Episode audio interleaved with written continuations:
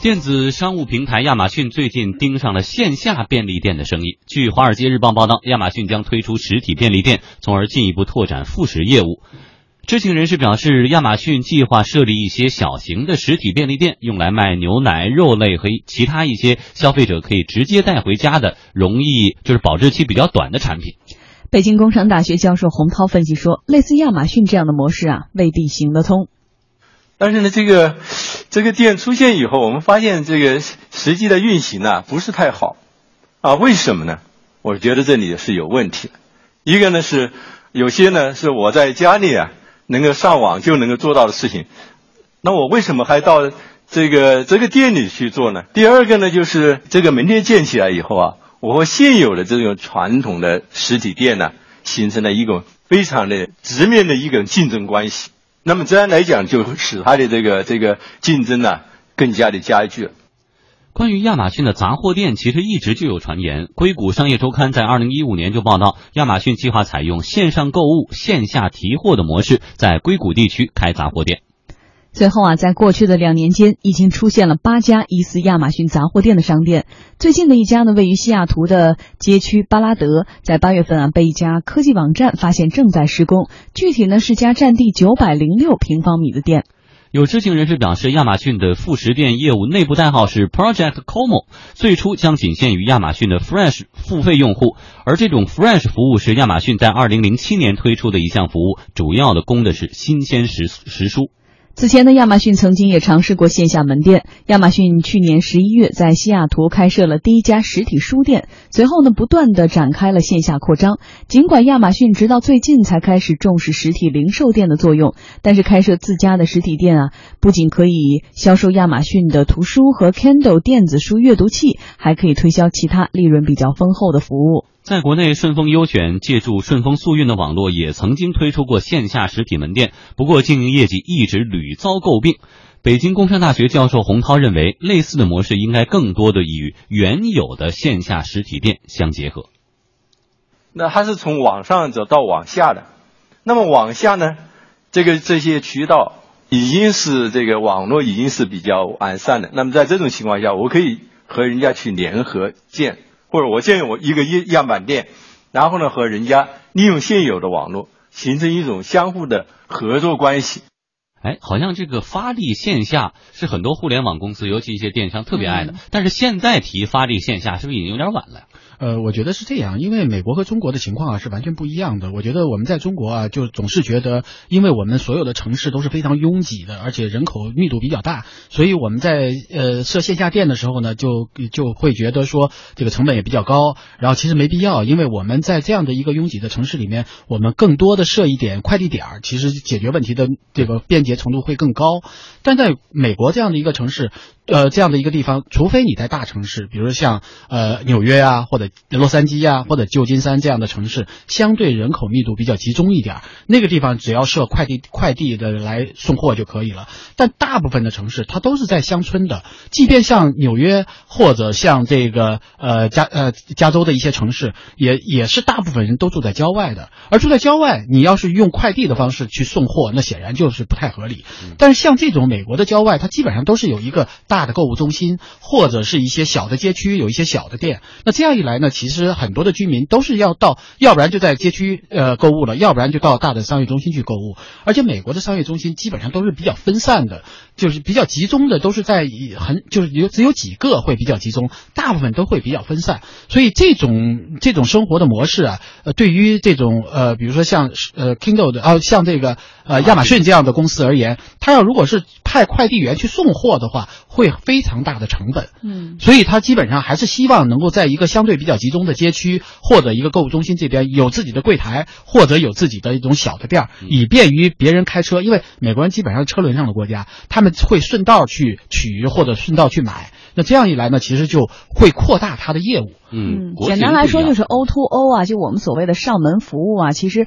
美国也创新，然后也双创，也互联网加，但是就没有我们这儿这么的风风火火。虽然 O2O 现在也被认为很多是伪命题在倒闭，即使在中国这样情况下，更别说在美国，可能整个的物流都非常的成本非常高的情况之下，可能大家还是习惯于在这样的一个呃，比如说街角的转角的这家小店。对，实际上对于美国人而言，购物是一个就是就要不然就转角的这种小店儿，一个小街区里面的一个小店儿，它可以步行走过去，大部分都是开车过去，甚至于许多快餐店都是必须有停车道的，所以它这种销售的这种街区啊，就销售的这种网点啊，都是非常分散的，而且基本上密密布于呃这种高速公路旁边，所以如果你在这边没有实体店，你说我要去快递送到某一个街区去，那那那是不可啊不可想象的。所以我觉得对于亚马逊来说，它要不然就开发这种所谓的这种无人机来送货，嗯，要不然他还是希望能够在这种实体店上。他们并不像我们一个快递员包一个小区哈，一栋楼里都给你送了。但是如果在国内呢，像这样的这种再开发小店，你看我们看到很多的这种互联网加也开始试水对，国内我觉得不太现实，因为现在的这种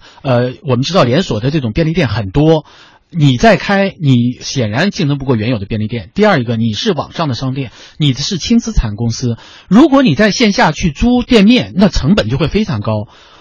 而且你卖的这些东西，如果你是需要囤货的，那也没有意义了。对，你要不囤货，你像顺丰开嗨客的时候，他就会觉得说，你只要看着那个东西，我扫一下码就可以。那我为什么很多购我在手机上直接下对，我在手机直接下我何必要就可以了，我何必跑到你那个店里去呢？最重要的是商业模式为什么要发生质的变化，从对这种轻资产变成了重资产对，模式。一个是轻资产变自动资产，对你的成本会非常高；另外一个，其实愿意购物的人，他在网上、他在手机上就够了。如果他愿意到店里面去卖，他到楼下的这种小超市去买，他也不愿意到你这儿看上去什么也没有的这种店里去买。所以我觉得这种购物习惯是非常重要的。当然，很多店线上店是跟这种线下店去合作，但是这种合作呢，对于线下店来说，他会觉得说对他的冲击比较大。他其实是不是愿意这种合作是很打问号的。嗯，好，在一小段广告之后，我们为您说一说便利店生意在中国怎么做。南华期货二十年专业经验，现货企业的期货管家。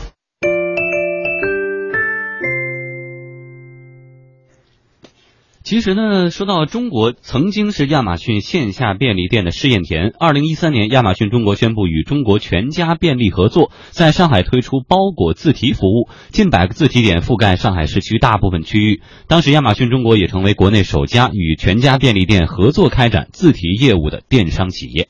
而如今呢，便利店生意在国内也发生了细微的变化。比如在北京，便利店在地铁内消失十年之后，今年呢将再次出现在地铁里。天下公司记者呢今天从华润万家了解到，华润万家 Vango 便利店今年确定将进驻北京地铁多条线路。啊，这个我们跟我们的相关部门已经核实一下，确实有这个入驻的项目。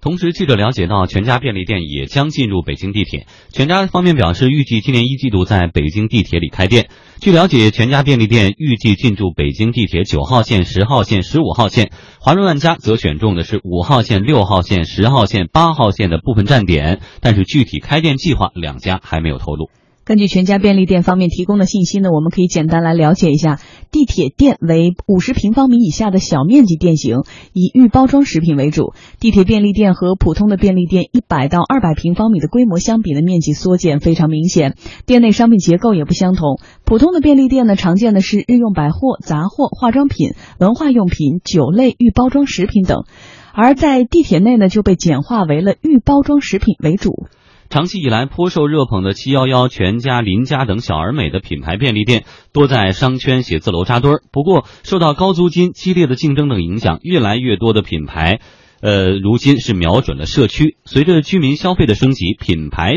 便利店在社区也逐渐升温，受到一大批社区消费者的青睐。记者今天从北京市商务委了解到，北京市二零一六年计划新增两百家品牌便利店，截至九月底已经完成一百六十二家，其中超过一半都是分布在社区的。嗯，其实地铁便利店我们真的以前就提过，而且我们说为什么不像我国的香港地区是一样，大家都知道那儿的地铁便利店非常的方便。但是有时候你想想高峰时间点的咱们。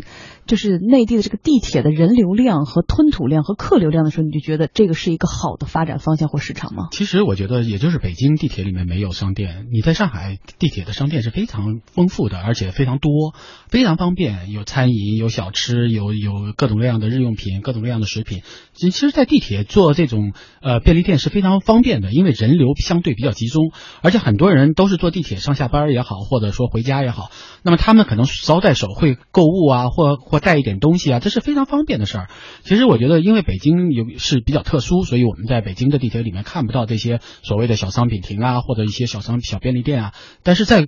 外外地，比如说现在有了啊，上海或者广州，那是非常方便。现在有了，你期待吗？我当然期待。其实北京原先一开始是有的，只是后来是因为各种各样的原因被取消了。那么现在如果能够重新开放的话，其实我对于呃这种便利店的这种盈利也好，还是对便利店对老百姓的这种生活也好，都是非常期待的。特别是我们知道现在的地铁都开到郊区去了，很多人比如说上下班的时候时间已经很晚了，八九点钟或者七八点钟，那么他回到家，如果他在便利店啊他在地铁的便利店里直接买了菜或者买了半食品半半熟的食品，回到家只要稍微的。